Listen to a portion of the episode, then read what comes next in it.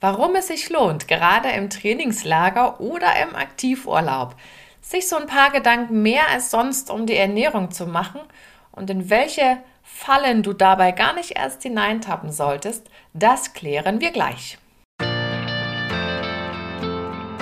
Herzlich willkommen zu meinem Podcast Sport trifft Ernährung. Hier bekommst du wertvolle Infos und Praxistipps, die dir dabei helfen, deine Ernährungsstrategie in Form zu bringen. Und zwar so, dass sie zu dir, zu deinem Alltag und natürlich auch zu deinem sportlichen Ziel passt. Und jetzt wünsche ich dir viel Spaß mit dieser Episode. Willkommen zurück. Mein Name ist Julia Zichner und ich helfe Sportlern mit einer richtig guten Ernährung endlich das Beste aus sich rauszuholen. Wir kümmern uns heute um die Ernährung im Trainingslager. Ja, andere nennen das auch Trainingscamp, die nächsten Trainingsfreizeit. Für die nächsten ist es ein Aktivurlaub und am Ende ist völlig egal, was du dabei machst. Die einen fahren Rad, die anderen laufen und schwimmen noch zusätzlich, andere gehen wandern, die nächsten fahren Ski, je nach Saison. Und vergessen wir auch nicht all die Camps in diversen Ballsportarten. Oder auch das zählt letzten Endes mit dazu, die berühmte ambulante Reha-Maßnahme. Denn all die genannten Beispiele von eben, die haben ja eins gemeinsam. Es wird sich viel bewegt. Mehr als sonst, bei einigen deutlich mehr als sonst. Und da lohnt sich natürlich auch der Blick auf die Ernährung. Wir haben Februar, Mitte Februar, ein bisschen drüber. Und für die Profis im Radsport oder im Triathlon, da sind ja die ersten Trainingslager schon Geschichte oder die finden gerade noch statt. Und so ambitionierte Freizeitradsportler, wie ich es ja auch bin, die pilgern dann eher im März, manche im April in Richtung Süden, um dann wieder ein bisschen mehr in Schwung zu kommen oder sich für die ersten Events vielleicht schon im Frühjahr vorzubereiten. Die Temperaturen sind halt nett, ein bisschen wärmer und das macht einfach ein bisschen mehr Freude und man ja, es fällt einem auch leichter, intensiver zu trainieren, wenn die Temperaturen ein bisschen höher sind. Das kennst du auch, wenn du das selber schon probiert hast. Ich oute mich an dieser Stelle auch gerne als großer Mallorca-Fan und freue mich ehrlich gesagt schon jetzt beim Aufnehmen dieser Episode wie Bolle, dass es in vier Wochen auch schon wieder losgeht zum Radfahren auf die Insel. Das hat für mich so ein bisschen was wie, ich sag mal, Coming Home for Cycling inzwischen, weil es einfach ein paar Mal schon stattfand.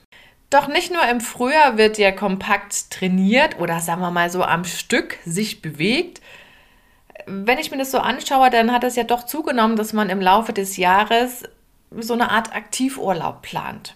Ob das jetzt mit den ähm, Rädern losgeht oder ob da gewandert wird, ist es an und für sich zweitrangig, was man da macht. Es geht darum, mehrere Tage am Stück sich deutlich mehr zu bewegen. Wir bleiben aber in der heutigen Folge mal so ein bisschen verstärkt bei diesen Trainingscamps, die dann auch ein Stück weit ambitionierter stattfinden und die aber auch von vielen Freizeitsportlern gemacht werden oder umgesetzt werden. Wie sieht denn da die Praxis vorher so aus? Viele reisen ja durchaus mit Trainingsplänen an und haben sich schon so ein paar Etappenziele ausgesucht, aber die Konstellationen sind sehr unterschiedlich. Manche fahren so alleine, spulen ihren Plan ab, finden vielleicht noch, finden vielleicht noch jemanden, der das dann mitmacht. Andere sagen, ach, wir fahren gleich in der Gruppe und einer hat dann schon bestimmt irgendeinen Plan und legt die Touren fest. Und da lauert ja auch schon die erste Falle, zumindest für die, die in diesen Gruppen drin sind und über den Winter nicht so viel trainiert haben, wie sie vielleicht wollten. Und da muss man bedenken, je unterschiedlich der Fitnesslevel ist, umso schwieriger wird es ja dann auch später, alle bei Laune zu halten. Ne? Spätestens nach einer halben Woche zeigt sich das dann ein bisschen akuter. Und stell dir gerne so eine Radtrainingsgruppe vor, vielleicht hast du es auch selber schon mal erlebt. Die fahren alle mit gleichem Tempo. Nur fühlt sich das für jeden ein bisschen unterschiedlich an. Die einen schwatzen vielleicht vorne ganz munter und lächeln dabei. Und dann gibt es andere, die so nach zwei, drei Stunden irgendwann verstummt sind und die quälen sich hinten schon zunehmend, um überhaupt noch im Windschatten bleiben zu können und das Tempo einigermaßen mitfahren zu können. Vielleicht müssen die auch abreißen lassen, um dann mit Mühe und Not und mit der vielleicht letzten Kraft immer und immer wieder ranzufahren. Das nimmt unheimlich Energie in Anspruch. Und gerade die, die trainingstechnisch so ein bisschen Rückstand haben, für die ist dieser Faktor Ernährung wirklich nicht zu unterschätzen. Oder anders formuliert, denen fallen sämtliche Ernährungsfehler im Grunde doppelt auf die Füße.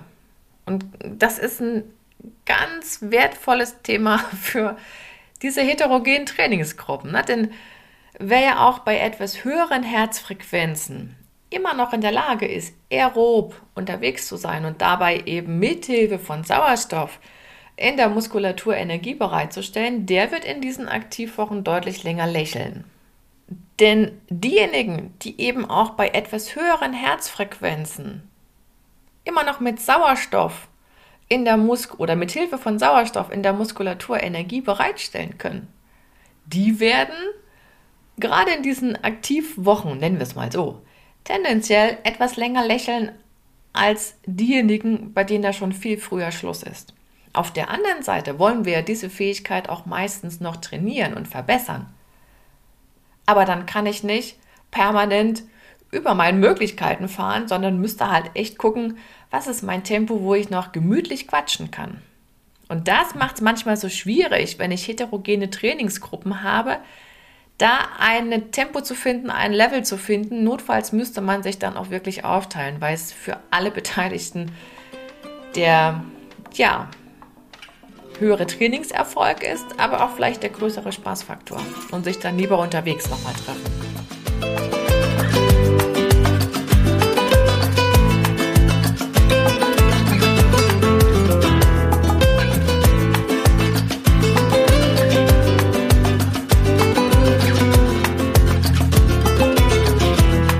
Was sind jetzt die drei größten Fallen oder Fehler im Punkto Ernährungsstrategie? Gibt sicherlich noch mehr. Ich habe mal drei rausgesucht, die mir immer wieder begegnen. Punkt 1 oder Fallerfehler Nummer 1. Es gibt gar keine spezielle Strategie für die Ernährung im Trainingscamp. Stattdessen wird dann das fortgesetzt, was man von zu Hause kennt, nach dem Motto, ach naja, das wird sich schon alles ergeben, findet sich ja sonst auch.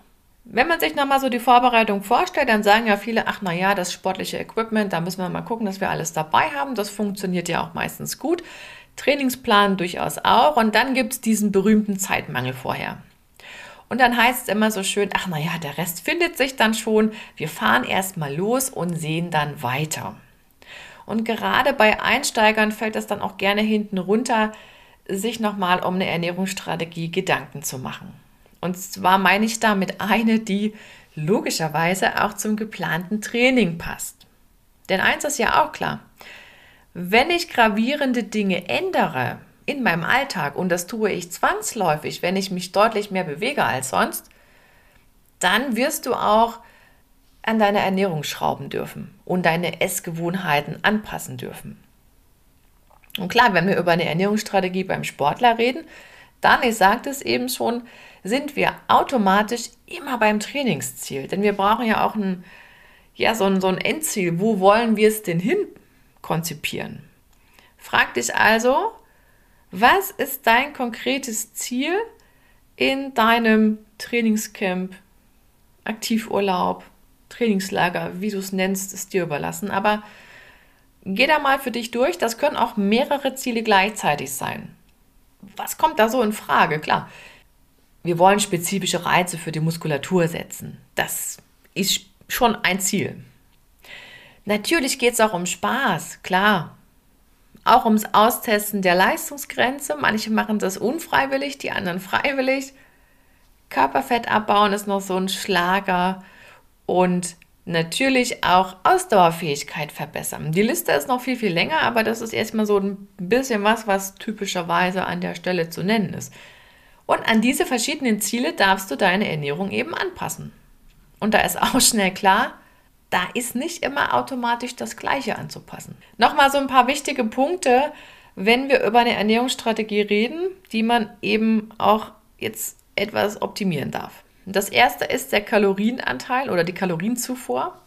Die wird zwangsläufig steigen, geht ja gar nicht anders. Also überlegt ja mal, was kommt bei dir dann im Trainingscamp dazu? Das können auch mal schnell plus 2000 Kalorien sein, je nachdem, wie lange du und wie intensiv du irgendwas ähm, körperlich betreibst. Und dann stellt sich schon die nächste Frage, ja, wie decke ich denn jetzt diesen Mehrbedarf? Wie viele Mahlzeiten stehen mir denn zur Verfügung? Manchmal ist es ja sogar so, dass wir im Grunde weniger Mahlzeiten oder weniger größere Mahlzeiten haben und auf der anderen Seite steigt der Energiebedarf. Das passt ja nicht so einfach zusammen. Also werden sicherlich ein paar mehr Snacks und Zwischenmahlzeiten aufgenommen werden oder vielleicht mehr Getränke, wo Energie drin steckt. Oder das Frühstück fällt größer aus. Aber nicht zu viel. Hat ja auch wieder so Probleme, die es nach sich zieht. Und wenn ich unterwegs bin, wo habe ich denn Möglichkeiten zu snacken oder mal anzuhalten? Dann sind wir bei der nächsten Frage. Wenn wir jetzt haben, okay, so und so viel Energie soll es sein, aber woher kommt die dann anteilig? Wie viel Kohlenhydrate sind dabei? Wie viel Protein? Und was fällt aufs Fett ab? Meistens heißt es ja immer, Kohlenhydratanteil steht im Fokus, aber auch der Proteinanteil. Und der Rest ist dann eben Fett. Da sorgt man sich nicht so großartig drum. Das nehmen wir auch automatisch auf, weil wir allein schon für die Zubereitung irgendwo meistens ein bisschen Fett brauchen, zumindest bei einigen Gerichten. Und dann wäre natürlich noch der Punkt zu nennen, dass wir es idealerweise über die Grundnahrungsmittel tun sollten, unsere Energie irgendwie aufzunehmen. Das heißt, so wenig verarbeitet wie möglich oder wo eben noch die Grundzutat wirklich erkennbar ist, damit du auch einen ordentlichen Schwung an Vitaminen und Mineralstoffen erwischt. Ich mache mal ein Beispiel, was ich damit meine. Es gibt ja auch so schöne Gemüsecremesuppen. Die heißen Gemüse, aber da ist vielleicht 6% pulverisierter Brokkoli drin. Das ist ja nun nicht viel.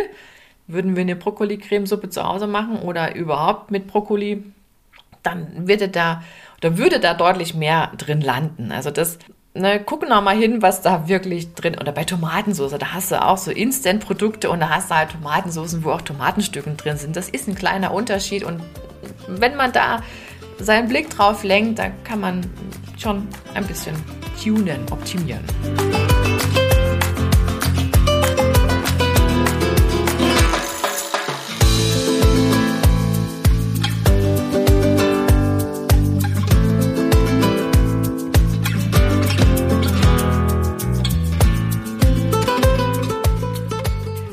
Kommen wir mal zum zweiten Fehler oder zur zweiten Falle, die in die einige gerne reintappen und das ist dieses Hauptsache Kohlenhydrate-Mantra. Das rührt ja häufig von diesen Pasta-Partys vor Marathon oder vor größeren Events. Wobei da auch schon klar ist, bei diesen Pasta-Partys, ne, der eine Teller reicht ja nicht aus, um die Kohlenhydratspeicher in der Muskulatur richtig gut aufzufüllen. Und eins darfst du dir auch schon vor Augen führen, so diese großen Massen an Kohlenhydraten, die werden auch im Trainingscamp nicht in deiner Muskulatur landen. Dafür bewegst du dich viel zu viel. Das geht gar nicht. Nichtsdestotrotz sind Kohlenhydrate wichtig. Klar, aber eben nicht ad libitum und auch nicht im Trainingscamp oder Trainingslager. Sonst würden ja wiederum auch die Proteine viel zu kurz kommen und das wäre genauso blöd, denn die Muskulatur, die forderst du ja gerade intensiv. Das Trainingsziel, das hatten wir ja vorhin schon angesprochen, du erinnerst dich bestimmt. Und da sind wir wieder an dem Punkt, ist es jetzt tendenziell bei dir eher so Grundlagenausdauertraining oder Fettstoffwechseltraining? Oder bist du vielleicht schon im zweiten Camp und da geht es dann um höhere Intensitäten oder vielleicht gleich mehrere Einheiten am Tag. Denn eins ist auch klar, deine Kohlenhydratmenge, die darfst du anpassen an deine Trainingszeit, Trainingsintensität. Und da gibt es so einen schönen Merksatz, je intensiver und je länger du trainierst, umso mehr Kohlenhydrate brauchst du. Das ist wie Muskelbenzin, ne? so kann man sich das auch übersetzt vorstellen. Wenn du umgekehrt das Ganze denkst und sagst, okay, je moderater ich trainiere, also nicht so intensiv, umso weniger Kohlenhydrate sind auch okay, wenn das zu meiner Physis passt. Das muss man immer individuell entscheiden. Und je weniger Kohlenhydrate du dir verordnest, umso mehr geht es natürlich um das richtige Timing. Selbst wenn dein Körper unterwegs verstärkt Fettsäuren nutzen soll für seine Muskelarbeit, brauchst du trotzdem immer so eine gewisse Menge für dein Training. Keine Massen, aber die Basis, die sollte schon passen. Reimt sich sogar. Na, dann kennst du vielleicht diesen Spruch, Fette brennen im Feuer der Kohlenhydrate. Das ist damit gemeint. Und dann gibt es noch so diesen einen Punkt, selbst dann, wenn du deinen Fokus aufs Grundlagenausdauertraining gelegt hast und du hast vielleicht so ein paar Touren dabei, die dauern ein bisschen länger oder die haben mehr Höhenmeter oder beides, dann sind wir wieder bei diesem Timing-Thema und zwischendurch mal eine Portion Kohlenhydrate anbieten. Während der Belastung, so wie du ja auch, wenn du mit dem Auto fährst, dann wird der Tank ja auch leerer und da musst du irgendwann nachtanken. Das ist nichts anderes. Und in dem Fall ist ja die Frage, wie viel haben wir denn vorher aufgetankt? wie viel hast du denn morgens gegessen vielleicht? Und wie viel hast du schon in den ersten ein, zwei Stunden an Treibstoff, an Kohlenhydraten zu dir genommen? Und wie viel bräuchtest du es noch ähm, für das, was übrig bleibt an Wegstrecke? Und deshalb ist unterwegs auch immer so eine kleine Portion Kohlenhydrate ein Vorteil. Und wenn wir über die Kohlenhydrate im Training reden, dann äh, habe ich noch einen Tipp. Diese Notration für unterwegs ist echt immer eine gute Idee. Also ob Getränkepulver, Riegel oder Gel, völlig zweitrangig, aber je länger du unterwegs bist und gerade wenn du nicht weißt, wo genau gibt es was zu kaufen und hat das noch offen, dann nimm dir was mit. Besser man hat, als man hätte. Definitiv. Natürlich kannst du auch echte Lebensmittel einpacken. Ne? Klar, da gibt es ja auch genügend, die Bananen mitnehmen oder Trockenobst und Nüsse. Oder in Spanien gibt es ja auch dieses Feigen-Mandelbrot in Supermärkten meistens. Das kann man auch super nutzen. Oder manche nehmen dann Brötchen mit, diese mit Butter und Käse beschmieren. Von mir aus, alles okay. Es müssen nicht immer spezielle Sportlerprodukte sein und ehrlich gesagt nutzen auch die Profis das nicht, das Ganze. Ja, die ernähren sich nicht nur von Riegeln und Gels auf ihren Trainingsstrecken. Und wenn du schon so ein paar Tage am Stück dich ein bisschen mehr forderst, dann teste doch unterwegs auch mal die eine oder andere Verpflegungsvariante aus. Gerade wenn du sagst, okay, ich habe im Sommer vielleicht noch ein größeres Projekt vor mir, dann nutzt die Gelegenheit. Und das gilt ja auch für so spezielle Sportlernahrung, denn in Aktion ist es einfach anders, wenn wir es da testen, als wenn wir zu Hause auf dem Sofa sitzen. Das sind zwei völlig verschiedene Welten. Aber auch hier gilt, ne, gerade für diese Versorgung unterwegs, alles in Maßen und nicht in Massen. Und noch ein abschließender Tipp zu diesem Punkt. Rechne ruhig mal zusammen, was bei dir unterwegs so zusammenkommt an Lebensmittel, an Energie, also an Kalorien insgesamt und guck mal im Gegenzug, was du umgesetzt hast durch deine körperliche Aktivität. Du kannst das natürlich auch auf den gesamten Tag ausdehnen und sagen, okay, wir nehmen mal die Tagesbilanz, was haben wir alles aufgenommen an Speisen und Getränken und was haben wir an Bewegungsprogramm oder an Kalorienbedarf auf der anderen Seite.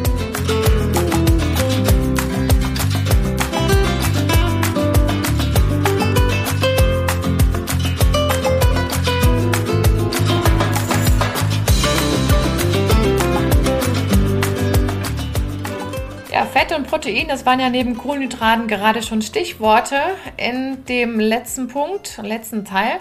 Und da sind wir auch bei Fehler Nummer drei, bei einem Projekt, was manche vorhaben. Und zwar ist das eine Diät im Trainingscamp. Also eine Reduktionsdiät im Trainingscamp. Und diese Idee, die haben ja doch einige. So nach dem Motto, naja, wenn ich jetzt schon viel Sport mache, dann könnte ich ja parallel auch noch am Essen sparen und dann würde sich nach Adam Riese auch mein Kaloriendefizit erhöhen. Und dann könnte ich ja noch besser abnehmen. Das hatte ich ja ohnehin vor im Frühjahr. Klar klingt das alles sehr verlockend, nur funktioniert es so nicht. Du würdest mit dieser Maßnahme deinen Körper nur sinnlos stressen bzw. quälen, denn du forderst ja viel mehr, als du gibst. Du erwartest eine Bombenleistung und gibst viel zu wenig Nährstoffe. Und spätestens nach drei Tagen würde sich das dann auch entsprechend mies anfühlen. Das muss man nicht selber ausprobieren. Man kann das gerne tun. Lernen durch Erfahrung oder Erfahrung macht ja bekanntlich klug. Aber es gibt so Sachen, wo ich immer wieder denke, das muss man gar nicht erst ausprobieren. Das könnte man auch verhindern und einfach mit einem höheren Spaßfaktor dann durchkommen. Ne, du setzt ja in deiner Trainingswoche ganz bewusst diesen Reiz mehr körperliche Aktivität. deutlich mehr körperliche Aktivität in den allermeisten Fällen. Und damit ändert sich ja ganz zwangsläufig auch der Bedarf an Nährstoffen. Der geht hoch. Das ist bei jedem ein bisschen unterschiedlich stark ausgeprägt, ja, aber die Richtung ist ja die gleiche. Und die Kunst besteht im Grunde darin, genau das richtige Maß zu finden, auch an Kalorien. Und gerade in diesen aktiven Wochen geht es doch darum, so gut es geht, an dieses Soll an Energie ranzukommen. Aber irgendwann ist das Camp ja auch vorbei und wir fahren nach Hause und dann ändert sich die Lage wieder und wir kippen zurück auf den Modus, der vorher war. Also zurück in den Alltag heißt es dann. Und wenn du zu Hause angekommen bist, dann steht ja meistens auch eine Pause erstmal an. Wir regenerieren fröhlich und dann reduziert sich auch der Energiebedarf. Durchaus drastisch, denn wir haben ja diesen Mehrbedarf durch das Training nicht mehr. Wir sitzen vielleicht wieder nur rum am Schreibtisch, auf dem Bürostuhl oder am Auto, je nachdem, oder sonst irgendwo anders. Manche werden sich mehr bewegen, aber du weißt, was ich damit meine. Und zumindest solltest du jetzt im Blick behalten, dass du wieder auf das Maß von vorher zurückhüpfen darfst. Und manche haben sich dann diese Snack-Gewohnheiten so ein bisschen angeeignet und hier darfst du dich nochmal ein bisschen umsortieren. Und dann wird es nochmal spannend. In dieser Phase danach darfst du, sagen wir mal eine Woche später, die Kohlenhydrate schon reduzieren. Allen voran diesen ganzen Süßkram und die süßen Getränke und die Snacks und Gummibärchen hier und Schokolade da und Nüsse und Studentenfutter und was man vielleicht so alles in der Tasche hatte. Allerdings gilt in der Woche danach, spare bitte nicht am Protein. Denn deine geschundene Muskulatur, die braucht ja ein bisschen Baumaterial, um sich regenerieren zu können. Also, vorausgesetzt, du sparst eben nicht am Protein, könntest du sogar in dieser Regenerationswoche auch ein bisschen unter deinem Energiebedarf bleiben, aber eben bitte moderat. Ne? Das heißt so vielleicht in etwa so minus 3 bis 400 Kilokalorien. Das ist okay. So, was solltest du heute mitnehmen? Mach dir bitte vorher einen Plan, ehe du in so eine Trainingsfreizeit startest und stecke deine Ernährungsstrategie ein bisschen ab. Zumindest grob. Was ändert sich in puncto Energiebedarf, Mahlzeitenstruktur? Wie sieht es aus mit Notfallrationen, Klammern Kohlenhydrate und natürlich auch Flüssigkeit? Wo bekomme ich die her? Trinkflaschen einpacken, gegebenenfalls. Ne? Manchmal gibt es ja diese großen 5-Liter-Kanister, dann ist gut, man hat eine Trinkflasche dabei. Und verabschiede dich bitte unterwegs von diesen Diätgedanken. Du kannst danach an dieser Regenerationswoche leicht runtergehen, das hatten wir gerade, aber bitte lass den Proteinanteil gleich. Süßkram darfst du weglassen. Und ein spannender Punkt noch, beobachte dich in deinem Trainingslager und sammle all die Dinge, die gut gelaufen sind und die, die nicht so gut gelaufen sind oder unglücklich liefen. Damit meine ich auch Dinge wie, welche Mahlzeitenstruktur fand ich gut, was habe ich unterwegs vielleicht probiert, wann hatte ich vielleicht Magen- oder Darmprobleme, all sowas darf dann mit aufgeführt werden. Oder noch ein spannender Punkt, wann unterwegs habe ich vielleicht immer dieses Gefühl gehabt, boah, ey, ich kann nicht mehr, der Ofen ist gleich aus. Daran kannst du nämlich im Nachgang wieder ansetzen und dann vielleicht mit Blick auf das, was du im Sommer geplant hast, natürlich noch optimieren. Und wie gesagt, das gilt jetzt nicht nur für die ambitionierten Freizeitsportler oder Leistungssportler unter euch, sondern eben auch für die aktiven Urlauber oder für die, die schlichtweg mal eine ambulante Reha-Maßnahme planen. Schaut euch gerne mal die Trainingspläne an. Ihr werdet überrascht sein, was dort alles eingetragen ist. Wenn dir das mit der Ernährungsplanung zu umständlich ist und du sagst, ach, ich möchte das lieber outsourcen, wie es so schön heißt, dann lass uns gerne mal eine halbe Stunde ganz unverbindlich zoomen und danach weißt du, welche Schritte du gehen solltest und wie ich dir dabei helfen kann. In den Show Notes findest du übrigens den passenden Link dahin. Ihr Lieben, Vorfreude ist die schönste Freude, das stimmt. Aber denk dran oder denkt dran, neben der Packliste fürs Camp oder den Aktivurlaub und den Trainingsplan auch so ein bisschen an die Eckpunkte äh, im Punkto Essen und Trinken zu denken, damit eben die nächsten oder deine nächsten Aktivwochen dir in allerbester Erinnerung bleiben. Das war's für heute. Sei gerne beim nächsten Mal wieder dabei und hab noch einen wunderschönen Tag. Deine Julia.